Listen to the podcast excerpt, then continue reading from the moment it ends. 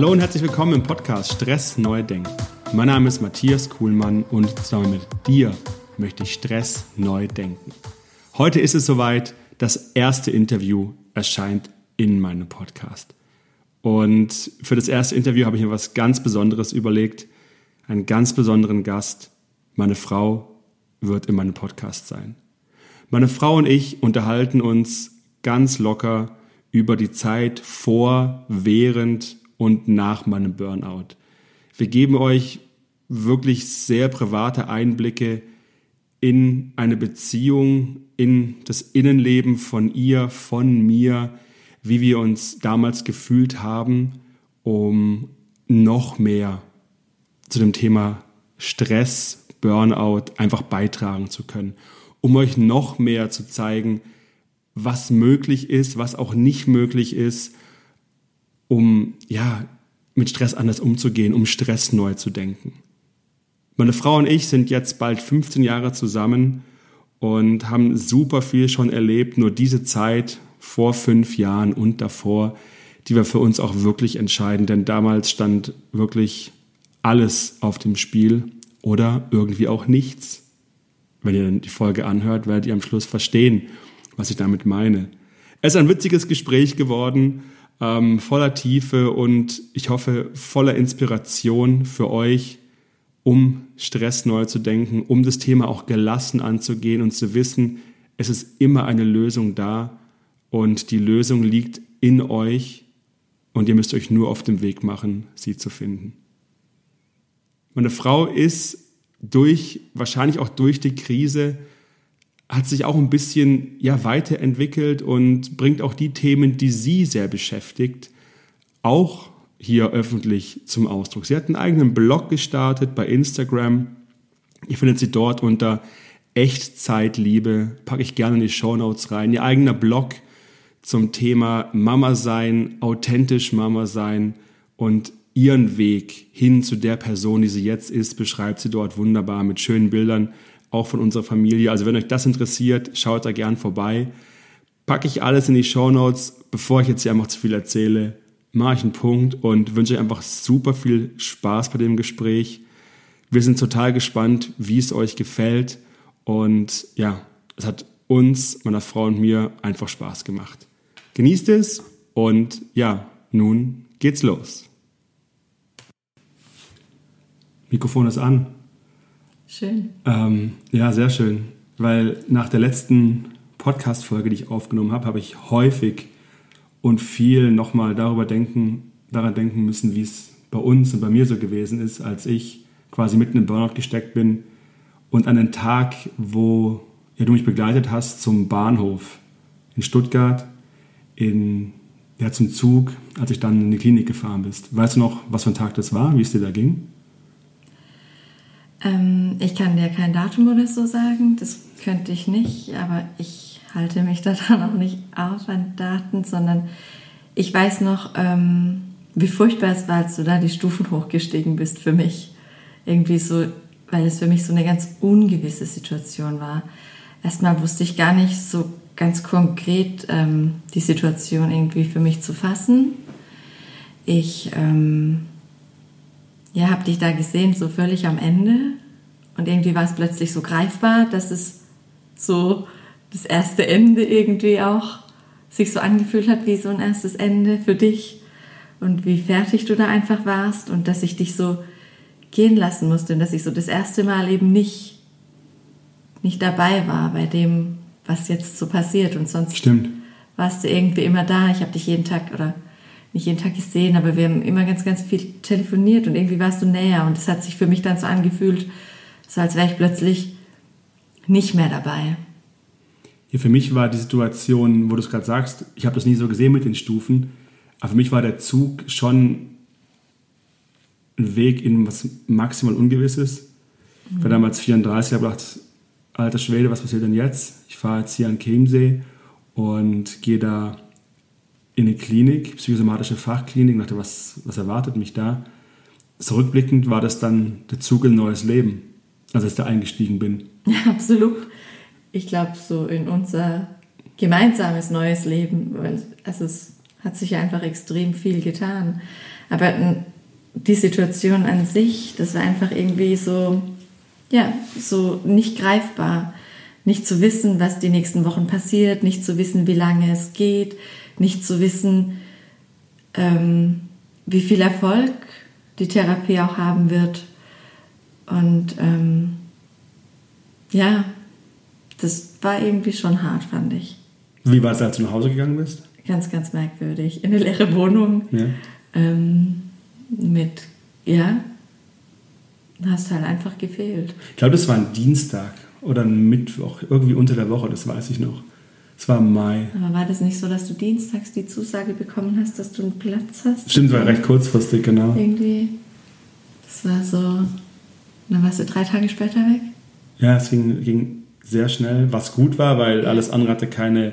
Also da hatte keine Zukunft gehabt. Du hast aber auch alles dafür getan. Ja, ich wollte, so um, ich wollte unbedingt dahin, war in Stuttgart und da war, da war ich komplett verloren ja, hier entspann sich mal ein bisschen. Ja, ich bin dann wandern gewesen in Weinbergen und habe dann nach fünf Stunden war ich wieder zu Hause, gar nicht gecheckt, dass ich weg war, weil mein Kopf sich nicht mehr beruhigt hat.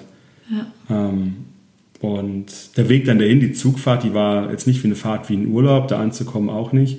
Aber es war schön, dann da anzukommen, da wirklich anzukommen, äh, weil ich gemerkt habe, dass es möglich ist, dass der Menschen einem richtig helfen können. Weil alleine bist du in der Phase von Burnout verloren, da hast du keine Chance mehr. Äh, was, mich manchmal, was ich manchmal frage, ob wir beide hätten was anders machen können. Also ich hätte es auch viel anders machen können. Hätte mich nicht so verstecken sollen hinter meiner Maske.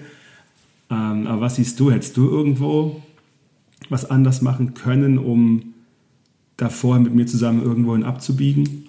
Ähm, ich wollte noch mal den Punkt aufgreifen, dass du gerade gesagt hast, dass es für dich so ein Gefühl war von, ähm, ja, da wird dir ja jetzt auch geholfen.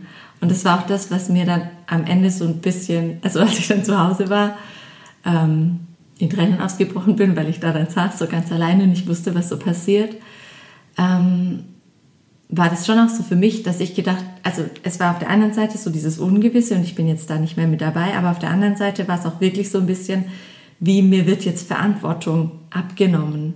Okay. Weil ich mich schon immer so ein bisschen dafür verantwortlich gefühlt habe, wie du dich fühlst, wie, dies, wie dir es geht. Und dann war das schon so ein Punkt, wo ich gedacht habe, jetzt wird dir geholfen. Mhm. Jetzt wird sich jemand um dich kümmern, der dafür ausgebildet ist, der ähm, nicht so emotional drin hängt wie ich, der, ähm, ja, der einfach die Ausbildung dafür hat, der dir hilft, dass es mhm. weitergeht und dass es in unserem Leben wieder weitergeht. Und ähm, ja, das wollte ich nochmal sagen, dass das nicht nur so ein Gefühl war von, Ungewissheit und was passiert und ich bin weg und keine Ahnung, sondern dass es schon auch so ein bisschen Erleichterung und Trost auch war, dass, also irgendwie war es erleichternd, dass nicht dich nicht mehr hier zu haben, sondern zu wissen, jetzt passiert was, jetzt wird dir geholfen oder du merkst, was du brauchst oder ja, es geht einfach weiter irgendwie. Es ist nicht mehr diese große Mauer mhm. vor uns, nicht zwischen uns, sondern vor uns beiden und ähm, ja, dass dir einfach geholfen wird. Das war schon noch, das wollte ich da noch kurz dazu sagen. Und ähm, was ich hätte anders machen können, weil du die Frage gerade gestellt hast, ähm, ich weiß nicht, vielleicht hätte ich früher schon so, ja, dir mehr oder weniger sagen müssen, dass es jetzt nicht weitergeht oder so, ich weiß es nicht. Oder dich mehr dazu drängen, etwas zu tun oder mehr ich weiß es nicht, aber irgendwie habe ich es ja auch gar nicht so gespürt. Also es ist total, total merkwürdig, ähm, was ich hätte anders machen können.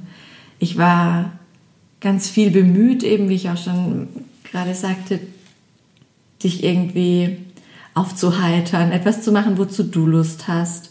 Ähm, habe da schon ziemlich viel Rücksicht genommen, wie man es, glaube ich, einfach macht in einer Partnerschaft. Und ähm, oder wie ich es mache in der Partnerschaft. Und äh, ja. Also ich glaube. Weiß nicht. Meine Frage kommt mir jetzt eher fast rhetorisch schon vor, nachdem du das gesagt hast, weil ja. nachdem du das zuvor gehört hast, du warst froh, dass ich dann in der Klinik war, dass mir dort jemand hilft. Und nachdem, was wir beide alles gelernt haben über Burnout, Depressionen und was auch immer, ist es, kannst du gar nichts anders machen. Mhm. Das ist ja das, auch wenn du jetzt sagst, ja, du hättest mehr das und mehr davon, nee, kann man, kann man wirklich vergessen. Ja. Das haben wir dort nicht gewusst, habe ich nicht gewusst. Und ist auch etwas, was mir hier in dem Podcast super wichtig ist, dass es einfach die Angehörigen auch sehen, und das beschreibst du auch ganz schön, ihr könnt den Menschen nicht retten. Nein. Der Mensch kann sich nur wirklich selber retten. Ihr könnt die genau. Person anschreien, ihr könnt sie mit Liebe überschütten, ihr könnt alles recht machen.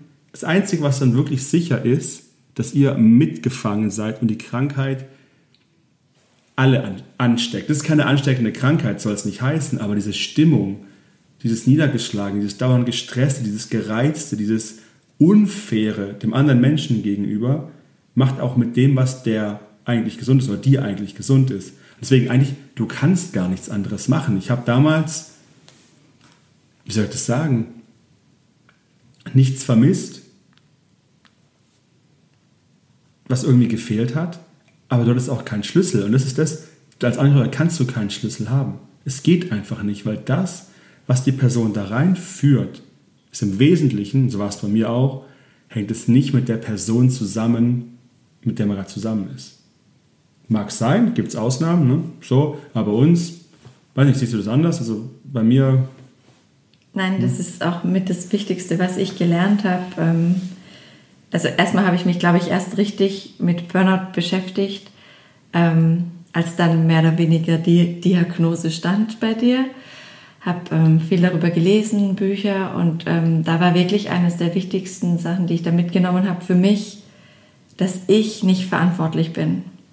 Mhm. Dass kein Angehöriger ist weder verantwortlich ähm, für die Situation, wie es dem anderen geht, noch dafür verantwortlich, dass es dem Menschen besser geht sondern der Mensch ist immer selbst dafür verantwortlich. Ähm, und ich glaube, das ist generell etwas, was man im Leben lernen muss, dass man sein eigenes Leben führt und für das eigene Leben verantwortlich ist, muss ich auch lernen ohne Burnout. Aber ähm, was, was du gerade gesagt hast, dass es unfair ist gegenüber den Angehörigen, das ist eine Wertung, die, da, die du da reinbringst, die ich gar nicht reinbringen möchte, weil der Mensch, der tut in dem Moment nicht das bewusst unfair. Also, und deshalb empfinde ich es auch nicht als unfair. Der Mensch ist einfach krank in dem Moment. Mhm. Und du bringst immer das Beispiel, man möchte auch, oder man zwingt auch niemanden mit einem gebrochenen Bein weiterhin zu laufen. Und deshalb zwingt man doch auch nicht einen Burnout-kranken Menschen ähm, dazu, also der, der seine Gefühle absolut nicht mehr im Griff hat, den kann man ja dann irgendwie auch nicht dazu zwingen, die Gefühle gegenüber anderen im Griff zu haben. Ich finde das Beispiel also super. Also ja. ja. ich finde das Beispiel super. Der Unterschied ist, dass sich viele, also mit einem gebrochenen Bein machst du keinen großen Aufriss, da gehst du zum Arzt ja. und lässt dir helfen. Weil es geht halt einfach nicht von, also ein Bruch, der heilt halt schwer, wenn man ihn nicht, kann man schon machen, aber, äh, aber es ist nicht so unbedingt, was jetzt hier bei uns gemacht wird. Und äh, mit dem Burnout oder mit irgendwelchen anderen stressbedingten Krankheiten, da gehen viele einfach weiterhin. Das sieht ja niemand.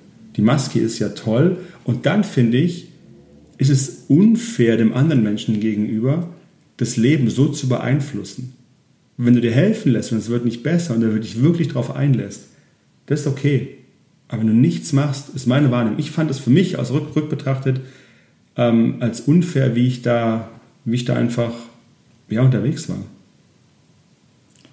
Ich weiß nicht, unfair würde ich persönlich ne? nicht bezeichnen, glaube ich, weil ich einfach das Ganze oder dich einfach mit so viel Liebe, glaube ich, betrachte, dass das für mich nie unfair war, sondern ja, mhm. du warst dann einfach mein Mann und ich weiß nicht, also ich empfinde es nicht für unfair, wenn der eine mal ähm, ja einfach so, so eine Phase hat oder eben eine Krankheit hat und dann ist es für mich völlig selbstverständlich, für den anderen da zu sein, also für dich da zu sein und ähm, so wie ich weiß, dass du es auch für mich wärst. Mhm. Also deshalb war das für mich jetzt nicht unfair. Aber ich, ich kann schon das bestätigen, was du vorhin auch meintest, dass diese Situation, die Stimmungsschwankungen, die Gereiztheit, dieses nicht recht machen können dem anderen, ähm, dass es schon auch auf die eigene Stimmung schlägt. Also ich hatte, nachdem du dann in der Klinik warst, habe ich mich ja dann noch viel mit mir noch beschäftigt. Ich war ja dann noch viel mehr alleine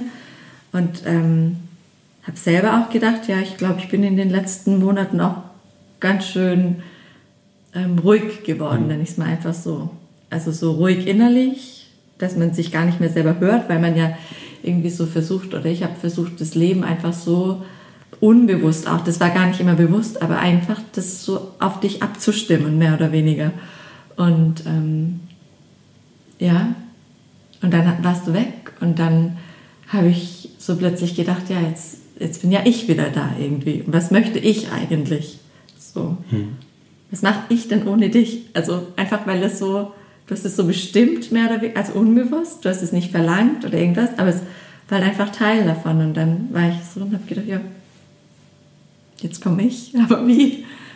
Ja. Also war schon belastend, aber ja. Das Schwierige bei der ganzen Nummer ist, und das ist ja das, ich bleibe bei dem Wort unfair, nicht weil, weil ich das jetzt da irgendwie schön finde, sondern rückwärts betrachtet wusste ich ja schon, das war 2014, wo ich 14, genau, wo ich in Klinik bin, ich wusste schon seit 2011, früher schon, dass irgendwas nicht stimmt. Mir war das ja alles klar. Nur hatte ich überhaupt keinen Bock, da was zu ändern in meinem Leben, weil mir jetzt eigentlich Spaß gemacht. Eigentlich. Und eigentlich nicht. Diese Momente waren super traurig und viele Tage dabei gewesen und Nächte, in denen ich nicht geschlafen habe und zur Arbeit bin und, und Ängste hatte und keine Ahnung was. Äh, und das ist das Grausame, dass es die Person gegenüber einfach nicht erkennt. Hast du irgendwas gesehen, irgendwann, wo du dachtest, wow, das ist aber jetzt schon schräg? Also klar, wir waren damals deutlich jünger wie jetzt, ähm, wo du so gesagt hast, naja, da hättest du irgendwie vielleicht was erkennen können? Also für mich ist schon ein klares Anzeichen irgendwie dafür, dass es einem Menschen nicht gut geht, diese Stimmungsschwankungen. Also es war ja irgendwie, wenn ich mir überlege, wie sich damals also wir haben generell wenig gestritten, aber zu der Zeit schon mehr. Und wie sich dann so ein Streit entwickelt hat, das fand ich irgendwie, also eigentlich hätte, gefühlt habe ich gesagt, das ist die Farbe rot und du dachtest, es ist gelb. Und darüber haben wir uns dann mhm. gestritten. Also es war so, ich weiß nicht, ob, ob es das klar macht. Also ich hätte sagen können, was ich gewollt hätte. Es wäre in dem Moment einfach nie, ich hätte nie das Richtige tun oder sagen können. Und das war dann einfach so, ja, dieses Explosive irgendwie an dir, was ich davor nicht so kannte. Mhm. Was irgendwie, vielleicht nur, wenn wir mal einen Überdurst getrunken haben oder so, vorgekommen ist, aber nicht, wenn wir einfach so abends zum Beispiel auf der Couch saßen und uns eigentlich normal unterhalten haben und plötzlich ist aus nichts ein Riesenstreit entstanden und ähm, generell war ich dann eben einfach an allem schuld. Ja, warst du. Also. Ist wirklich so, und das ist das wirklich Traurige, dass die Krankheit etwas mit einem macht, was in der Rückschau unfair ist. Was einfach. es, ist, es ist einfach nicht richtig. Es ist einfach, wenn ich so, wenn ich mich, so wie ich heute bin, die Person kennenlernen würde, die ich damals war, würde ich sagen, für Spaß, ne? ähm, habe ich nicht so große Lust drauf. Du meinst, ich habe einen Jackpot, weil ich dich anders kennengelernt habe und ähm, mittlerweile bist du der. Nee, nee, das, nein, das meine ich gar nicht so, sondern ich meine, dass, dass, ich das, dass ich diese Art von Menschen, der Mensch, der ich damals war, mit dem würde ich selber heute gern, äh, möchte ich nichts zu tun haben. Weil ich bin jemand, der ziemlich klar ist und äh, fair ist und ich mag das nicht. Ich kann das nicht leiden. Liegt vielleicht auch daran, dass ich selber so war und das selber auch so ablehne, klar schon auch als Teil von mir akzeptiert habe, dass ich die Person war, hilft übrigens auch deutlich bei der Heilung, sich selber anzunehmen. Allerdings. Und nicht äh, sich da irgendwie zu verteufeln für alle die Schwächen, die äh, ihr, die ich so habe. Ne? Aber äh, das ist so, ja, das ist so dieses Dilemma an dieser Krankheit, weil dann, was passiert dann? Meiner Meinung nach, dass die Personen so wie du abstumpfen, da gar nicht mehr richtig nachgehen, auch keinen Bock mehr haben, irgendwas zu machen und es ist dann wirklich so ein Teufelskreis. Ich kann dir aber auch gar nicht sagen, das war ein Gespräch mit einem Kollegen damals in Frankfurt auf dem Projekt. Wir saßen der Ewigkeiten da und ich hatte einfach keinen Bock mehr um neun oder zehn, keine Ahnung. Er noch fleißig gewesen, ich die Füße hochgelegt. Ich dachte, ich dachte ja, bei der Arbeit ohne mich läuft sowieso nichts. Äh, völliger Humbug. Und habe dann gedacht, nee, das war's, ich kann nicht mehr. Mit ihm gesprochen. Er meinte, ja, dann dann gehe halt zum Arzt. Aber war immer noch nicht so ganz klar. Und bin dann von Frankfurt nach Hause gefahren. In der Taxifahrt zum Bahnhof, dann nach Stuttgart, da habe ich die Entscheidung getroffen, das war ein Donnerstag, weiß ich noch genau, dass ich da nicht mehr hingehe zur Arbeit. Und kam dann nach Hause und ich weiß noch genau, ich mache die Tür auf und deine Worte waren, es war eine Wohnung in Stuttgart, hi, siehst dir wieder richtig gut aus, weil er halt völlig verheizt war. Ironisch gemeint. Ja, schon ironisch gemeint, klar. Und da habe ich zu dir nur gemeint, ja, ich weiß, ich gehe auch nicht mehr zur Arbeit. Und hast du gemeint, was? Meine ich, ja, ich gehe morgen zum Arzt. Nee, ich bin am nächsten Tag nochmal ins, ins Büro, um da so ein bisschen noch ein bisschen Ordnung zu schaffen und bin am Montag zum Arzt gegangen. We weißt du, wie das für dich war, als ich das gesagt habe, ich gehe nicht mehr zur Arbeit? Ja, ich konnte das ja gar nicht glauben, weil du nicht zur Arbeit gehen, das war ja völlig schräg. Also du bist ja auch sonst ähm, gern mal krank zur Arbeit, weil es ja, wie du gerade schon gesagt hast, ohne dich ja nicht lief. Ich arbeite immer noch gerne, also ist nicht. Gell? Ja. ähm, und hast da auch keine Rücksicht auf deine Gesundheit oder deinen Körper so generell genommen. Ähm, ja, als du das gesagt hast, habe ich nur also ich weiß gar nicht, ob ich dir das so wirklich so richtig abgenommen habe. Ob ich, nee. ob ich wirklich wusste, was, was du hinter dieser Aussage wirklich meintest. Also nicht zur Arbeit gehen, sich mal eine Woche oder zwei krank schreiben lassen, ist das eine. Aber ich glaube, mir war da noch gar nicht bewusst von deinem Plan, jetzt wirklich ähm, das grundsätzlich anzugehen mit Klinik, mit ähm, Therapeuten und ähm, ja, das jetzt wirklich einfach ja, da war einfach dieser extreme Wille dann plötzlich bei dir da. Irgendwas hat Klick gemacht, mhm. was irgendwie davor einfach nie Klick machte, sondern dann zu diesem Zeitpunkt. Und ja, ich, das, ich möchte noch mal kurz das sagen zum Thema ähm, unfair. Ich möchte es noch einmal Klar. kurz sagen, weil, weil ich glaube, dass, dass du einfach dieses Wort gern benutzt, weil du vielleicht so ein einfach weißt, dass es hart war, weil du vielleicht auch ein schlechtes Gewissen manchmal mir gegenüber hast oder einfach Schuldgefühle für das, was du uns zugemutet in Anführungsstrichen hast, dass du da vielleicht nicht früher hingegangen bist oder irgendwas. Ähm, aber was für mich ganz, ganz essentiell war bei der ganzen Sache ist, dass ich gemerkt habe, du willst wirklich etwas ändern.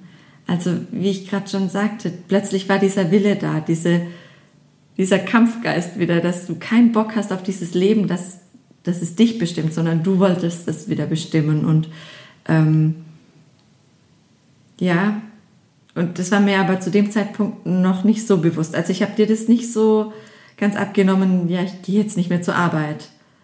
Mhm. Mal gucken, wie lang. So. Ähm, ja, du wolltest noch mal ein Gepäck durchsuchen, als ich in der Klinik ich mein Blackberry doch dabei habe. Echt? Ja, ja klar, ich, hatte, ich hatte auch die schlaue Idee, ah ja, der Arzt hat mich krank geschrieben dann am Montag, so drei Wochen. Ich so, wie drei Wochen? Dann Therapeut gesucht in Stuttgart, das lief äh, nicht so gut. Und ähm, habe dann mich auf den Weg gemacht in der Klinik, habe die alle abtelefoniert, bis ich eine hatte. Also da war dieser Will dann da, aus der Ewigkeiten und weiter und weiter. Und dann habe ich gedacht, hey, dann habe ich was gefunden ähm, sechs Wochen war auf jeden Fall fix. Dachte ich, hatte keinen noch guten Sprachkurs mehr machen in der Klinik. Ja, Wenn ich genau. das heute überlege, ich wollte einen Französisch-Sprachkurs machen in der psychosomatischen Fachklinik.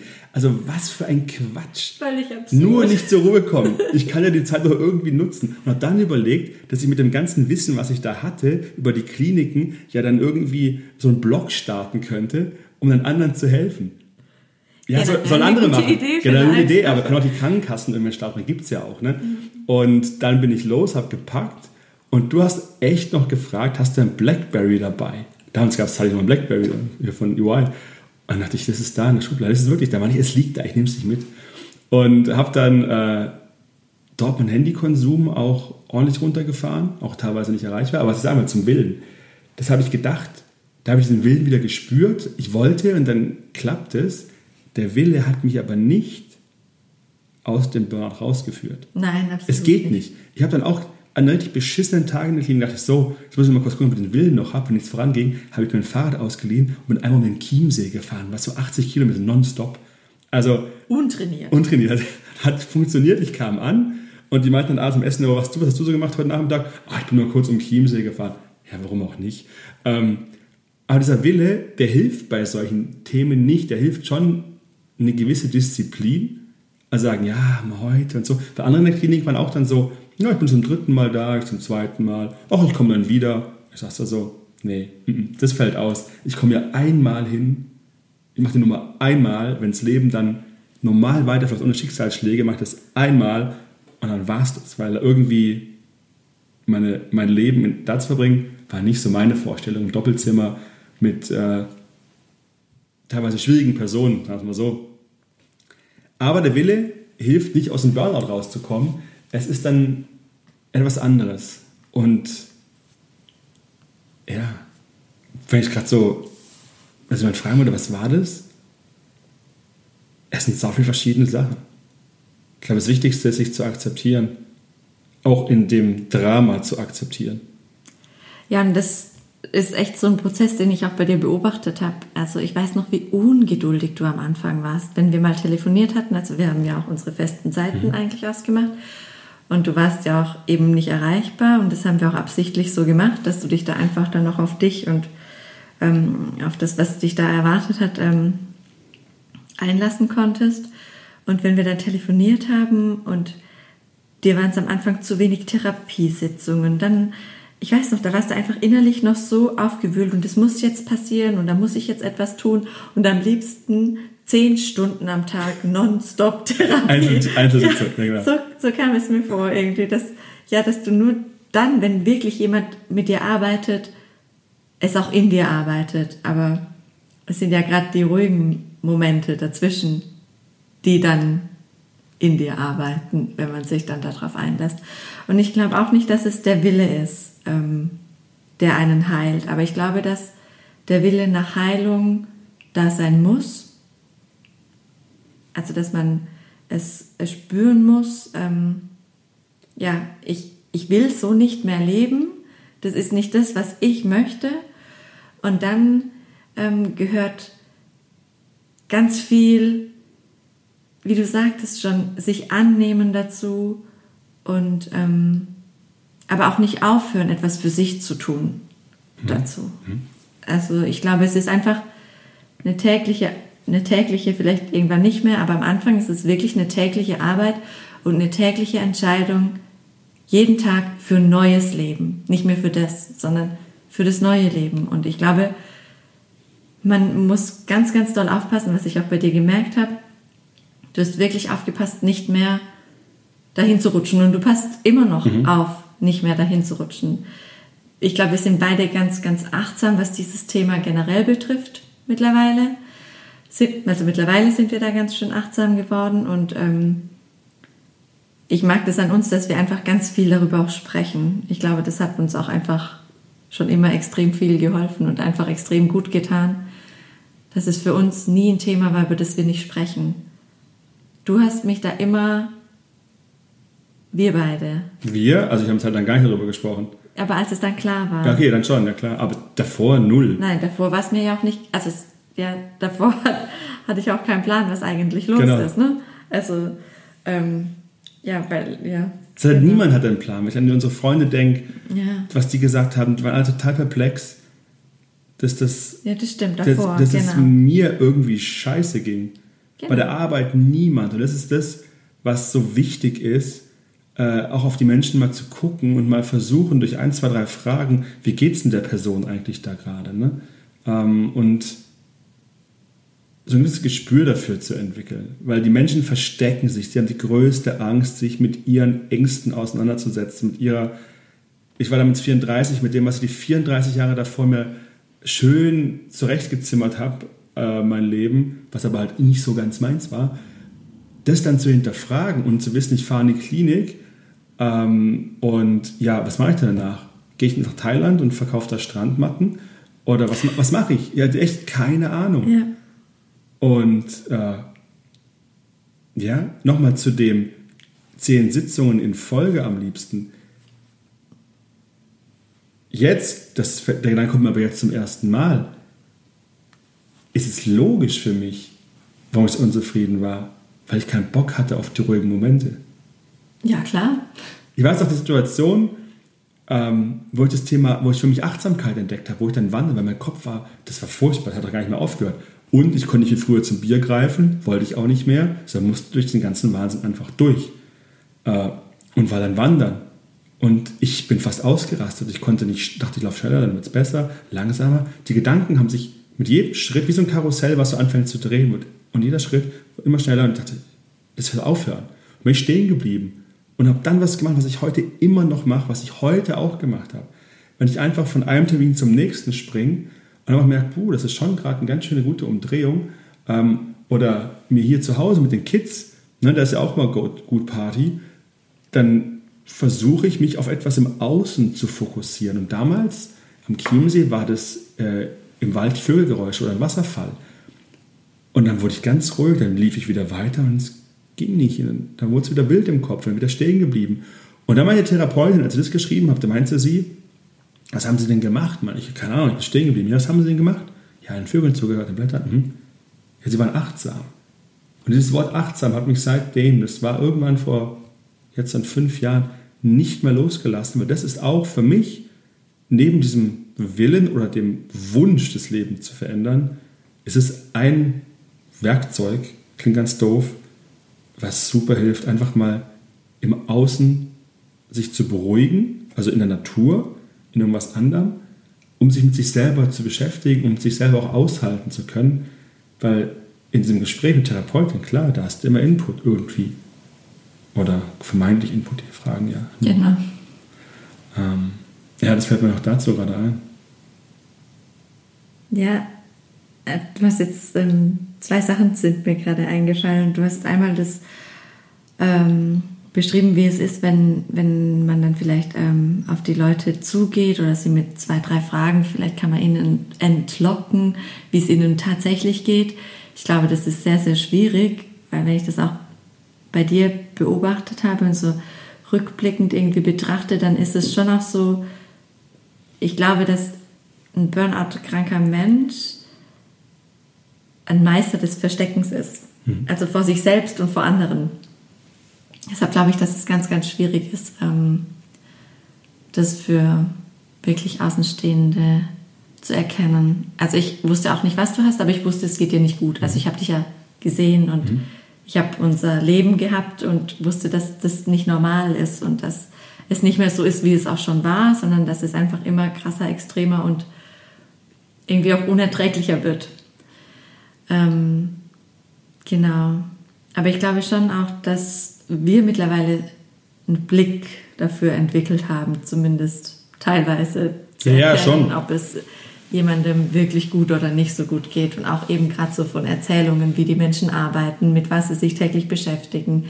Weil ich finde, es ist auch immer ganz interessant, ob sich jemand wirklich mit sich selbst beschäftigen kann oder muss jemand zum Beispiel beim Joggen gehen die ganze Zeit noch Podcasts hören oder Musik oder muss ständig eine Beschallung da sein oder ist es möglich, dass ein Mensch wirklich nur mit sich mhm. sich beschäftigen kann? Also ohne irgendwie ja, ständig Input von außen zu mhm. bekommen. Mhm. Und ähm, zum Thema, ähm, was ich vorhin kurz angesprochen habe, ähm, dass es mir geholfen hat, dass wir immer ganz viel darüber gesprochen haben, was mit dir passiert und wie du dich fühlst. Ähm, als du da praktisch in Therapie warst, dann war das schon eine Offenheit zwischen uns. Also diesbezüglich. Ähm, es war irgendwie auch so wie so ein Schalter. Jetzt gibt es eine mhm. Diagnose und jetzt können wir über etwas reden, was plötzlich greifbar ist. Etwas, mit dem ich mich plötzlich mehr beschäftigt habe und was, glaube ich, auch dir getan hat, äh, gut getan hat, einfach zu wissen, was ist jetzt eigentlich los, was habe ich, also in Anführungsstrichen, was habe ich denn eigentlich? Und ähm, ja, und irgendwie war es dann schon so für uns beide so, finde ich auch, dass wir dann offener wurden und viel mehr miteinander geredet haben, wirklich um die Sache an sich und über das, was dir gut tut, über das, was dich bewegt, über das, was mich bewegt. Und ja, ja was ich auch jetzt immer noch extrem gut finde. Das war schon eine krasse Zeit, wenn ich darüber nachdenke. In der Zeit warst du dann schwanger oder ich habe erfahren in der Klinik, dass ich Vater werde. Wir haben unseren zweiten Hochzeitstag war ich auch noch in der Klinik, bis vorbeigekommen, sind wir nach Salzburg gefahren. Also ja. war auch so, es war alles so nicht so real irgendwie. Und du also sagst, ich wusste, was ich habe, als ich den Entlassungsbericht gelesen habe, habe ich gedacht, das bin ich. Ich habe das gar nicht gecheckt. Das war alles so ganz, es waren acht Wochen dann im, im Endeffekt. Ja. Ich habe es da gelesen und dachte, oi, oi, oi, sieht aber echt wüst aus, was da steht. Und äh, das dann zu verstehen und dann auch in Stuttgart, da war ich ja dann da, und dann komme ich aus dieser Käseglocke da nach Hause und musste wieder selber irgendwie gucken, dass du was zu essen, ne, einkaufen gehen, in diesem Leben ja komplett überfordert. Du hattest doch aber vorher schon mal dieses Besuchswochenende. Ah ja, stimmt, ich war mal eine Nacht war ich da mal da. Ja, ja. Weil das Schwierige ist, und das ist das, was, was einen aus dem Burnout rausführen kann, mit den, wenn ihr irgendwo raus, äh, jetzt spreche ich die Leute an, die das dann anhören, aber ich will es eigentlich so sagen, wenn, wenn du aus irgendwas raus willst, musst, musst du was anderes machen wie davor, weil sonst landest du wieder da. Also wenn ich nicht nach Hamburg will, dann muss ich halt irgendwo abbiegen, wenn ich nach Berlin möchte eigentlich. Ne? Also du musst irgendwo, du musst was ändern. Mit den gleichen Strukturen klappt es nicht. Und das ist das, was es so lange braucht, wenn, äh, so wie ich, wenn ich da so mega tief reingefahren bin. Manches noch ganz, da geht es relativ schnell, auch gut. Aber ich war da so festgefahren und habe das super lang gebraucht, um auch, nee, ich habe so lange gebraucht, wie ich gebraucht habe, nicht super lang. Ähm, genau. Und ja, das war dann schon nochmal die Herausforderung, im Alltag quasi zurechtzukommen. Und da waren Arbeiten noch lange nicht zu denken. In der Therapie auch weiter dann in Stuttgart gewesen, was äh, notwendig war. Mit Sport irgendwie, ne, auch den, Stimmt, genau. schon die Zeit auch totgeschlagen, war auch so ein Punkt, aber es hat echt lange gebraucht, bis es irgendwie wieder funktioniert hat, äh, dieses Leben aufzunehmen. Aber ich glaube, das ist auch ein guter Punkt, den du jetzt ansprichst. Also was passiert eigentlich, wenn man dann aus der Klinik nach Hause kommt? Also dort wird man ja versorgt, man bekommt ähm, sein Frühstück, sein Mittagessen, sein Abendessen. Ähm, du kriegst deine Therapien. Du hast einen Stundenplan. Es ist einfach, genau, also dein Tag ist einfach strukturiert. Du weißt, wann die Frühstückszeit, also es ist einfach, ja, es passiert nichts Unerwartetes. Und dann kommt man nach Hause und dann, ja, hat man schon vielleicht einen Therapeuten oder eben nicht. Mhm. Ähm, man ist noch weiterhin krankgeschrieben, hat also extrem viel Zeit. Mhm. Und ich glaube, da ist es auch ganz, ganz wichtig, nicht, ich weiß, das, das könnte ich mir vorstellen, dass es da schwierig ist, gleich sofort wieder in dieses Loch zu fallen. Und ich finde, das ist dir ganz gut gelungen, indem du dann einfach versucht hast, Dinge zu finden, die dir Spaß machen und ähm, ja, in denen du einfach für dich wieder auch so ein bisschen Erfüllung findest. Ganz abseits von der Arbeit, Mhm. die dich ja sonst eigentlich ja, bis auf Schlafen gehen beschäftigt hat, mehr oder weniger. Und ähm, ja, dir einfach zu überlegen, was macht mir denn eigentlich Spaß und ähm, was könnte ich jetzt mit der vielen Freizeit tun, ohne zu Hause zu hängen, einen Fernseher anzumachen und da dann zu warten, dass was kommt. Sondern du hast dich dann um eine Therapeutin bemüht, hattest ziemlich schnell eine dann, ähm, glaube ich, was auch an deinem Engagement dann lag und einfach von, an deiner festen Überzeugung, dass es jetzt wird und dass es jetzt dein Weg ist. Mhm. Und ja, ich glaube da ja auch immer gerne ans Universum, das einem dann etwas schickt. Und ähm, ich glaube, die wurde dir dann auch einfach geschickt und das war irgendwie. Hat Ich sich dann konnte alles hinlaufen, so, weißt du, ja, das war schon krass. es hat sich dann alles einfach so gefügt. Dann, dass dein bester Freund eigentlich damals ähm, mit dir dann Sport angefangen Mhm. hat und so und das ähm, ja, dich auch da mit begleitet hat, in so einen, einen Alltag wieder so ein bisschen zu finden. Also vermeint nicht unbedingt Alltag, aber eine Konstanz Mhm. und irgendwie einen Ablauf gemeinsam zu finden. Weil, also ich habe ja auch gearbeitet, ich war ja dann auch weg und ja, Hattest du eigentlich Existenzängste damals? Nie. Nie. Darüber habe ich mir nie Gedanken gemacht. Also ich hatte eigentlich fast den gleichen Job wie du. Ähm, nee, ich hatte keine Existenzängste. Also es war schon wusste- deutlich weniger Geld, klar, es hat echt einen starken Geld gekostet. Ich würde auch Doppelte zahlen oder nicht verdienen in der Zeit, ne? Ja. um da zu stehen, gesund zu sein. Das schon. Das hatte ich auch, diese Ängste. Ich habe, die Frage habe ich noch nie gestellt, ob, ich- ob du Existenzängste hattest. Also ich hatte das eigentlich wirklich nie. Ich hatte... Ich, ich Aber du warst auch schwanger, weißt Ich hatte du? eher ähm, Angst, manchmal so, dass ich vielleicht irgendwann alleine dastehe. Hm. Also das war eher so meine Angst. Ähm, aber nicht, dass ich, also Existenzangst im Sinne von, ich habe dann kein, also wir haben dann kein Geld mehr und dann fallen wir in ein Loch, dann können wir unsere Wohnung nicht mehr bezahlen, dann müssen wir unser Auto abgeben. Soweit habe ich nie gedacht, sondern ja, für mich war das einfach, du gehst da hin und dann, ich war da dann schon auch so zuversichtlich und habe fest daran geglaubt, dass es dir da besser geht und du auch irgendwann wieder arbeiten gehst. Und ähm, selbst wenn das länger gedauert hätte, ich habe ja gearbeitet mhm. und es hat ja auch gereicht, mit, also mit Einschnitten vielleicht, aber es hat ja trotzdem, also ich hatte nicht das Gefühl, dass ich zu der Zeit auf irgendetwas groß verzichten musste, was irgendwie mein Herz zum Bluten hätte bringen können. Deshalb, ähm, ich war froh, dass du diesen Schritt gegangen bist und hat dich wieder bei mir. Also ich war ja, ja. zu dem Zeitpunkt, nee, nee, also das, die Ängste hatte ich wirklich nie. Interessant auch, dass du da nie drüber so für dich nachgedacht hast, ne? Was war das dann auch so, weil du einfach zuversichtlich warst Klar. und weil du gedacht hast, das wird alles gar nie so weit kommen? Also eins, was ich, was mir, ja, was mir sofort klar war, als ich in der Klinik eine Zeit lang war und wieder raus bin, dass es alles nicht so schlimm ist, wie sich jeder vorstellt. Das erste Mal Gruppentherapie, da hast du ja Kopfkino ohne Ende. Und beim ersten Mal war ich einfach ruhig und habe gedacht, hey, ich will ja was. Ich will was machen. Also, da ich mir was erzählt, sie beschäftigt. Und die anderen saßen halt dann ruhig da und haben sich nicht getraut oder so fragen, ja Matthias, erzählst du denn alles in der Therapie, meine ich, ja, was soll ich denn weglassen? Soll mir noch helfen? Also ich kann ja nicht zum Therapeuten sagen, hier, mein, mein Puzzle ist kaputt, 10.000 Teile, fang mal an und ich verstecke ein paar Randteile, mit denen man so anfängt. Weißt du, so, also was, das bringt ja nichts. Also ich soll das Puzzle mit mir zusammen machen und ich muss dann ja alle Puzzleteile mitbringen. Und das ist das, was, glaube ich, wo viele Angst vor haben.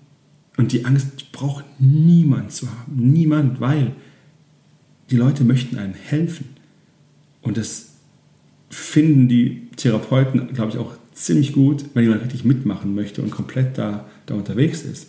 Nur dann können sie das einordnen. Dann passieren auch so Schlüsselsätze, die mir gesagt wurden oder für mich sowieso Domino angefangen hat. Und da musste ich irgendwann, wenn ich da rauskomme, werde ich jedem erzählen, dass ich da drin war, der mich fragt.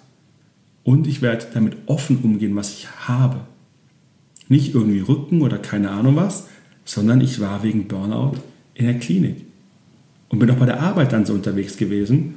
Ähm, und ja, weil das, ich finde, es ist so wichtig, dieses Thema da rauszuholen, wo es ist. Was für Menschen leiden. Ich, man kann Leuten anscheinend nur bis vor den Kopf gucken. Ich gucke den Menschen immer in die Augen und sehe da ziemlich viel, meine ich zumindest. Auch vielleicht ja nicht so falsch und sehe, was bei denen los ist. Wie sie sich quälen mit irgendwas. Und denke, hey Leute, wacht auf, macht's halt einfach. Ändert was, wenn ihr unzufrieden seid. Dann müsst ihr nicht das Leben leben, was euch quält, sondern das Leben, was euch Spaß macht. Klammer auf, was auch nicht immer geil ist, soll hier null falsch rüberkommen. Das war für mich auch schwer zu lernen, weil ich immer so gefragt habe, ja, jetzt geht es mir gerade nicht so gut. Und du so, ja, normal, oder? Ja, kann er was Normales. Ja, stimmt. Ich weiß nicht, ob das jetzt wieder anfängt. Hat er richtige Angst, dass dann irgendwie äh, das Monster wieder kommt und mich besetzt. Ich weiß noch, dass wir uns da am Anfang auch viel darüber unterhalten haben, eben was ist denn eigentlich normal, wie fühlt man sich denn als Normaler? Mhm. Ähm, und da habe ich auch zu dir gesagt, ich habe auch mal eine Woche oder ja, ein paar Tage, bei denen ich einfach so durchhänge, bei denen ich denke, wow, für was tue ich das eigentlich? Und ähm, wo der Antrieb so ein bisschen fehlt und es einfach so ein bisschen, ja, alles so ein bisschen schwerer auf einem sitzt mhm. irgendwie. Aber das ist normal, dass man sich mal so fühlt. Das ist, deshalb ist man ja noch lange nicht Burnout gefährdet oder Burnout krank, sondern ähm, ja, aber das, das war echt so am Anfang so die Diskussion, was ist denn eigentlich normal? Und ich weiß auch, dass ähm, du manchmal am Anfang auch wirklich Angst hattest, dass das schon, schon wieder wie so ein Rückschritt ist und irgendwie, ja. oh Gott, ich fühle mich nicht gut und was kann ich jetzt tun, dass es ähm, anders ist, bis dann so die Zuversicht kam, ist alles gut, ähm, ich gebe mir jetzt die Zeit und ja, Zeit, also Heilung dauert und die Zeit muss man sich einfach geben. Leider steht da nirgendwo und weil es nicht wie ein Bruch ist, wenn man jetzt irgendwie, ob da glatt oder wie auch immer ja. ist, da kann man sagen, ja, hm, und da der Kreuzbandriss so lang, zack, bumm. Das ist halt da nicht so, weil, weil Menschen, weil auch nicht so ganz klar, vielleicht leichter, wenn das ganze Puzzle hingelegt wird, das ist auch ein bisschen zu erkennen, ja. aber es dauert einfach Zeit. Und es ist ein lebenlanger langer Prozess, da aufzupassen. Ja ich habe keine Ahnung, wie, ähm, wie es ist, Alkoholiker zu sein, aber da ist dann so richtig, okay, gar kein Bier mehr. Ne? Und so, ich sehe da schon immer so, so manchmal so ein bisschen Parallelen, nicht, über, nicht überziehen mit allem im Leben und darauf zu achten. Weil alles, du kannst ja nicht das, was davor war, von dir abspalten. Das wäre ja auch völliger Humbug, ne, was da reingeritten hat. Du musst lernen, mit deinen Themen so ein bisschen anders umzugehen und aufzupassen, dass das Gas nicht wieder zu weit unten ist oder nicht zu viele andere Aufgaben reinkommen. Das ist ein super schwieriger Drahtseilakt manchmal. Ähm, und das ist das, was, was das auch macht, an dem Ball zu bleiben. Ich glaube, abspalten wäre auch gerade das Falsche, weil irgendwie hatte ich ja alles, was du erlebt hast, alles, was dich dahin geführt hat, ähm, auch zu dem gemacht. Das hört sich voll abgedroschen an, aber was du heute auch bist. Mhm. Also, du hast einfach dich analysiert in ganz, ganz vielen ähm, Bereichen und auch rückblickend ähm, gesehen, was vielleicht nicht gut war, was dir nicht gut tat, wo so die, ähm, ich weiß gar nicht, ob man da wirklich von Schlüsselmomenten sprechen kann, aber was so wirklich so diese ähm, Bereiche, Momente, keine Ahnung, waren, die dich dahin gebracht haben, wo du dann plötzlich landest. Mhm. Also was du vielleicht falsch gemacht hast, also falsch in Anführungsstrichen, was du hättest vielleicht ähm, früher bemerken können. Und all das ist ja jetzt auch ganz wichtig, glaube ich, zu wissen. Klar, und vor allem das zu wissen, woher es kommt. Für mich genau. war so genau. ein Schlüssel, sich mit der Vergangenheit, auch der Kindheit auseinanderzusetzen, weil da super viel in uns entsteht, was wir beide auch zu unseren Kindern jetzt sehen, uns auch dahinter fragen, wenn wir dann irgendwas machen, was vielleicht nie, wir nicht so machen möchten, prägt es die schon so stark. Einfach da auch mal zu gucken, was war denn da? Für mich war das auch so ein Schlüssel, das zu verstehen, auch zu verstehen, ich bin nicht mehr das Kind, sondern ich bin der erwachsene Mann und kann anders durchs Leben gehen, obwohl eine Kindheit mich auch sehr stark geprägt hat. Also da war auch ein mega Schlüssel drin in dem inneren Kind, ne? das einfach mal sich anzugucken. Und das Spannende ist ja auf der Reise, fängst du irgendwo an, wenn es du da nicht mehr aufhörst, dann kommt ja das Buch und da hörst du was und da, es gibt sich so ein Gesamtbild, triffst du den Menschen ungefragt irgendwo, der dir das erzählt und das passt dann alles so mit offenen Augen und Ohren da durchgehen und dann ist es schon echt, äh, echt gut, da aus dem, ja, gesund hervorzugehen. Absolut und ähm, du hast es vorhin kurz angesprochen, die, das Thema Offenheit mit dem Thema überhaupt, also offen damit umzugehen. Und ich weiß noch, dass ich am Anfang, als du dann in der Klinik warst, ähm, war das auch so, wie gehe ah, ich ja, persönlich stimmt. damit um? Und ich weiß noch, dass wir am Anfang, klar, unseren Freunden und so haben wir gesagt, was es ist, aber mhm. ich weiß noch, dass wir da auch nicht so mhm. offen gleich damit umgegangen sind, warum du in der Klinik mhm. bist. Mhm. Und ähm, das war auch wirklich, also für mich war es irgendwann erleichternd, darüber offen reden zu können. Mhm. Sagen können, ja, mein Mann war wegen Burnout in der Klinik oder ist aktuell noch wegen Burnout in der Klinik oder in Therapie. Und ähm, ganz, ganz interessant fand ich, wenn man offen mit diesem Thema, also wenn ich damit offen umgegangen bin, wer plötzlich auf mich zugekommen ist mit ähnlichen Themen also plötzlich, wie viele Leute doch irgendwie betroffen sind oder sich Sorgen machen, sie könnten betroffen sein oder dass sie jemanden kennen, bei dem es vielleicht so wäre. Und ich weiß noch, wie, wie dann ich auch plötzlich Anfragen bekommen habe, ob vielleicht jemand mal mit dir telefonieren könnte, mhm. dem es vielleicht genauso geht. Und einfach irgendwie so, ja, ich habe gemerkt, dass es das so viele Menschen gibt, einfach, die mit diesem Thema zu kämpfen haben, die Ängste haben, die ähm, ja da irgendwie auch nach Hilfe schreien, mehr oder weniger. So empfinde ich es manchmal schon. Ähm, und dann ist es schön, wenn man damit offen umgeht, dass man den Menschen einfach sagen kann, hey, du bist nicht alleine, sondern das ist einfach, ja, sowieso in der heutigen Zeit echt ähm, ziemlich weit verbreitet leider. Und ähm, ja, trau dich damit rauszugehen, weil ich glaube, dass ähm, es immer wichtig ist, ähm, rauszugehen. Also für mich persönlich ist es so, weil sich dann etwas tut einfach. Also wenn ich mit etwas für mich offener umgehe, dann ergibt sich irgendwie schon so vieles automatisch. Ja, das war, ich wusste, das, weil du sagst, bei mir war das ähnlich, dass ich bei Ernst Young, ich weiß gar nicht, wie oft irgendwelche Meetingräume gebucht habe. Für irgendwelche Kunden, da war ich aber nicht mit Kunden drin, sondern Leute wollten mit mir sprechen, die irgendwas gehört haben, dass ich. Stimmt. Ja. Also ich bin ja auch dann zurück zu EY und alle haben gesagt, mach das auf gar keinen Fall, du musst da weg, weil die sind ja schuld daran, dass es so geht. Größte Bullshit. Das Zu dem Zeitpunkt wusstest du es auch schon besser, ja. Selbst da, als ich es das erste Mal gehört hatte, da war ich noch in der Klinik, da habe ich nur gedacht, mag sein, bin mir aber nicht sicher, ob das stimmt. Ja. Und es war nicht so und ich bin dann dahin mit dem gleichen Vorgesetzten und den gleichen Leuten. Ähm, und dann haben sich super viele Leute gemeldet. Das war total krass. Und immer so private Nummer irgendwie oder bei Skype und dann haben wir hier Meetingräume gebucht. Und ich meinte, ich kann dir gerne meine Geschichte erzählen, aber ich habe keine Ahnung, wie ich dir helfen kann, weil Therapeut bin ich nicht, werde ich auch nie werden und Coach war ich damals noch nicht. Und so ist dann dieser Gedanke gestanden von diesem Projekt, was ich jetzt mache, was ich damals auch für EY gemacht habe, einfach Menschen zu helfen, Training zu entwickeln, mich ausbilden zu lassen, um quasi dieses Theorie und Praxis zusammenzubringen in einem Umfeld, wo es super wichtig ist, dass sich Menschen damit auseinandersetzen. Und ich sehe auch es noch wichtiger an wie vor vier, drei, vier Jahren das Thema weil sich einfach so viel ändert und die Menschen damit völlig überfordert sind. Wir haben, wir haben nicht mehr, ich habe es neulich mal gelesen, wir, die Welt, die wir uns erschaffen haben, für die sind wir momentan nicht geeignet, was Thema Umgang mit Stress angeht. Das ist alles so schnell geworden für viele, dass sie gar nicht hinterherkommen. Und für Menschen, die gerne Kontrolle haben über das, was da kommt, ist es momentan Graus. Das ich. Und deswegen ist es einfach wichtig, sich damit auseinanderzusetzen und ja, auch das Thema einfach anzugehen. Absolut. Ich hatte für noch irgendeine Frage, die habe ich jetzt aber vergessen. Kurz überlegen.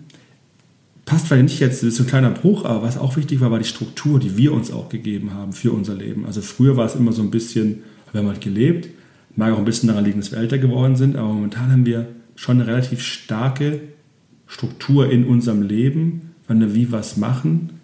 Hier zu Hause, ich bei der Arbeit, das war früher nicht so weil es einfach hilft, in dem gesetzten Rahmen zu bleiben.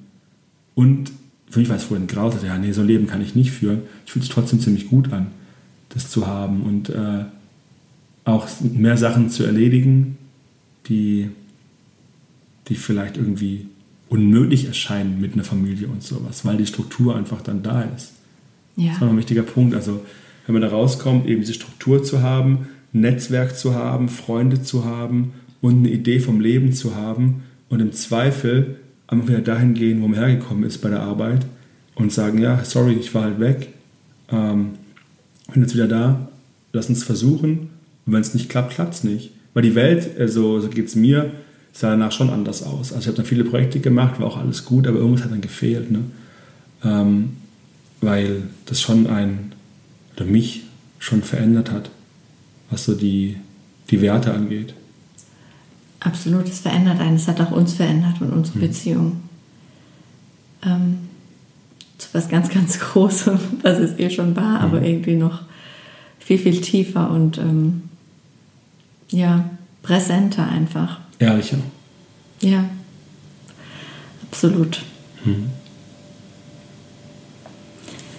Ja, ich glaube irgendwie, ich habe noch eine Frage. Welche Farbe hat Stress für dich?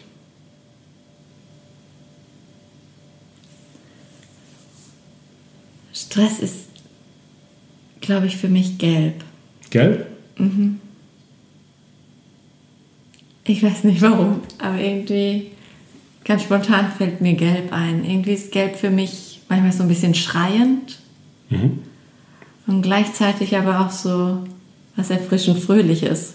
Mhm. Also ich kann es gar nicht genau beschreiben, ähm, warum es gelb ist. Aber ich glaube, es ist so diese Mischung. Auf der einen Seite ist Gelb hat auch immer so etwas wie, also von Gefahr, okay. glaube ich. Also einfach, wenn ich jetzt auch so an Bienen oder Wespen oder so denke mit der Färbung, glaube ich, könnte das auch damit zu tun haben vielleicht, dass es wie so eine Gefahr ist.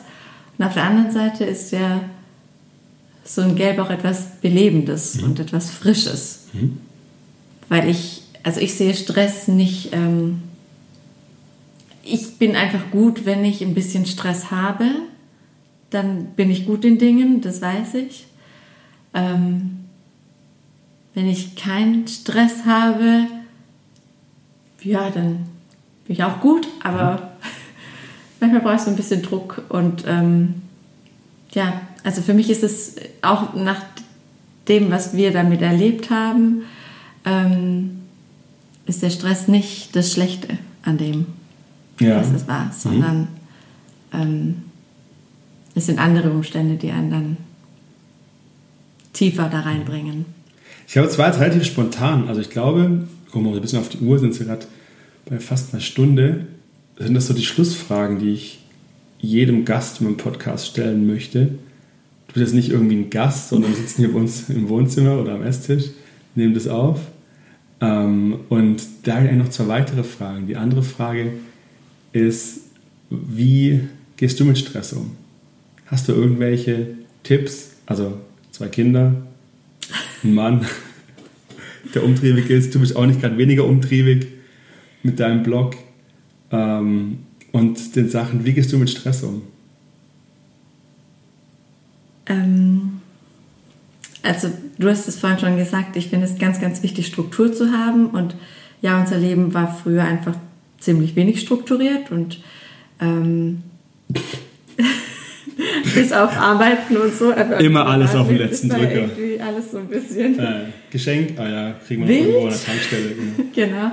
Ähm, und also ich finde es schon ähm, wichtig für mich, ähm, eine gewisse Struktur zu haben. Ich mache mir auch jeden Sonntag einen Wochenplan, was ich ähm, an welchem Tag erledigen möchte. Das ist dann gar nicht so wichtig, dass ich alles wirklich an dem Tag mache, sondern ich habe dann immer noch mal so einen Puffertag, an dem ich dann das erledigen kann, was ich schon wusste, was wahrscheinlich an den Tagen zuvor ähm, zu viel sein wird. Also das weiß ich auch schon. Dann mache ich mir so einen Puffertag, wo ich mir einfach nichts vornehme. Ich dann weiß, jetzt kann ich alles erledigen, was ich davor eben nicht geschafft habe. Ähm, also Struktur finde ich ganz, ganz wichtig. Und was ich auch für mich gelernt habe, ist das Thema Achtsamkeit. Ganz, ganz wichtig. Ähm, da hast du mich auch hingebracht oder unser Leben. Mhm. Ähm, habe ich mich ganz, ganz lang davor auch ähm, ja, wie gewehrt eigentlich. Du hast mich da ja immer. So, so reingeschubst und hast gemeint, Ivi, das wäre doch eigentlich was und guck doch mal, willst du nicht mal ein bisschen was tun? Und ja, war ja auch an einem Punkt, in dem ich jetzt nicht unbedingt so zufrieden mit meinem Leben war und nicht so richtig wusste, wohin mit mir. Und ähm, da hast du mich immer wieder so angestupst und irgendwann bin ich dann gesprungen. Und ähm, ja, also ich finde es ganz, ganz wichtig, ähm, sich mit sich selber zu beschäftigen, selber zu spüren, was einem gut tut, ähm, Ruhepausen für sich zu holen. Und das ist auch einfach schon ähm, eine Ruhepause ist für mich auch morgens mit den Kindern zum Beispiel wenn ich ähm, die Große in den Kindergarten gebracht habe, mit dem Kleinen wieder nach Hause komme und wir hier ein zweites Frühstück mache, dass ich mir einen Kaffee mache und diesen Kaffee ganz bewusst trinke. Und das kann ich auch mit Kind. Also es ist einfach so eine Einstellungssache auch ganz oft. Und ähm, dass ich, also was mir so hilft in so akuten Stresssituationen, wie ich damit umgehe, wenn mich die Kinder, also es sind meistens dann im Moment die Kinder, die das in mir auslösen, dann ähm, ja, habe ich ähm, zum einen meinen Atem, der mich einfach immer dahin bringt, wo ich sein möchte. Das habe ich einfach gelernt durchs Meditieren, durch immer wieder üben. Und ähm, ich habe ein Codewort, das ich mir sagen kann. Wenn ich merke, ich tick jetzt gleich über, ähm, dann sage ich mir ein Wort mhm. im Kopf, mhm. was mich daran erinnert, dass ich in dem Moment jetzt nicht so reagieren möchte, wie ich eigentlich reagieren Mega. möchte. So. Also du, du brichst quasi das Reizreaktion-Modell, finde ich doof, aber du reagierst einfach anders. Ja. Du merkst, super. Letzte Frage. Machst du was sagen? Nein. Gut. Äh, letzte, Bin gespannt. Meine Frage, du weißt ja, nämlich nicht, ja, nur beim Kopf. Äh, letzte Frage. Wie, was wünschst du dir, wie über Stress und Burnout in Zukunft berichtet wird. Gedacht wird ist ja ein bisschen schwer, wäre ein bisschen verheeres Ziel. Verheeres Ziel? Egal, wäre halt ein hehres Ziel. Ähm, was würdest du dir wünschen? Ähm, ich würde mir da einfach wünschen, dass es behandelt wird wie jede andere Krankheit. Also da möchte ich aber auch, also jede andere ähm, ähm psychologisch, wie sagt man dazu? Ähm, psychische. Psychische, ja genau. Ähm, Krankheit dazuzählen, also dass da generell einfach mehr Offenheit herrscht und dass man das annimmt als Krankheit, wie du auch immer sagst, mit dem gebrochenen Bein. Das ist einfach eine Krankheit und ich würde mir wünschen, dass ähm, das einfach so angesehen wird und ähm, dass es nicht als Schwäche gilt, wenn jemand ähm, plötzlich nicht mehr mit dem Stress klarkommt, weil in meinen Augen ist es eben nicht nur der Stress, der da mhm. dazu ähm, hinführt und es ist überhaupt gar keine Schwäche, wenn man ähm, in einem bestimmten Zeitpunkt in seinem Leben einfach Hilfe braucht ähm, und die dann auch annimmt. Das würde ich mir wünschen und ähm, ich würde mir aber grundsätzlich viel mehr wünschen, dass wir zu einem anderen Leben finden würden, wo wir einfach gar nicht mehr zu diesem Punkt kommen. Das fände ich viel, viel schöner, wenn ähm, wir so eine, ein bisschen eine andere Arbeitswelt wieder schaffen könnten. Klingt jetzt auch nee, als mega Ziel, aber was, was einfach irgendwie, ich finde es einfach ungesund, ähm, immer und überall erreichbar zu sein. Ich finde es ungesund, ähm, immer auf ähm, Knopfdruck die beste, allerbeste Leistung liefern zu müssen, weil wenn man es nicht tut, dann bist du einfach nicht in dem Beförderungsrat mit drin. Ich, ähm, ja, ich weiß, mein Papa hat irgendwann mal zu mir gesagt, er würde nicht mehr in der Zeit gerne arbeiten wollen, wie wir jetzt gerade arbeiten müssen in der Zeit, hm. weil er es sieht, welcher Druck und welche Ziele gesetzt werden. Also der arbeitete in einem Außendienst ähm, und ja, also wo es dann einfach auch um Verkaufszahlen ähm, ging und ähm, ja, das irgendwie prägt mich, dieser Satz, da hat mich geprägt und da denke ich viel drüber nach und deshalb, ich würde mir viel mehr wünschen, dass wir dahin kommen, dass es, dass wir einfach insgesamt weniger ähm, ja, Druck in der Arbeitswelt haben. Aber Stress gibt es auch eben nicht nur in der Arbeitswelt, das muss man auch ganz klar sagen. Und jetzt kann ich auch schon wieder zum nächsten Punkt irgendwie kommen, weil Stress ist halt irgendwie immer da. Und es ist dieser Umgang, den wir mit dem Stress haben. Also unsere eigene Einstellung zum Thema Stress. Wenn wir immer Stress mit etwas Negativem ähm, besetzen, dann wird es uns immer zu etwas Negativem führen. Und wenn wir mit dem Stress auch etwas Positives verknüpfen können und wissen, wie wir ähm, uns in einer Stresssituation ähm, zu einem positiven Ergebnis bringen, ohne dabei krank zu werden, mhm. ähm, dann, dann sind wir ja auch gut darin. Also das können wir auch zu etwas Positivem nutzen. Ähm, deshalb glaube ich, ist es zum einen eben die Rahmenbedingungen, die bestimmt schon mal besser waren wie im Moment. Und aber das andere eben auch die innere Haltung zu dem Thema, was auch irgendwie wiederum durch die Rahmenbedingungen geprägt wird. Also es ist wirklich schwierig. Und, aber ich wünsche mir einfach, dass sich mehr Menschen ähm, damit auseinandersetzen, dass sie ihr eigenes Leben in der Hand haben, dass nur du für dein Leben verantwortlich bist, mhm. kein anderer. Du warst auch damals nicht dafür verantwortlich, dass es mir dann plötzlich auch nicht mehr so gut ging, sondern ich bin dafür verantwortlich gewesen. Und ja, es war meine Entscheidung, bewusst oder unbewusst, aber ich habe mich dafür entschieden, mit dir den Weg da zu gehen. Und es ging mir schlechter zu dem Zeitpunkt, ja, aber es war trotzdem immer meine Verantwortung. Und ich glaube, das ist so ein ganz, ganz wichtiger Punkt, der generell bei dem Thema einfach ähm, da ist. Ja, nehmt euer Leben in die Hand.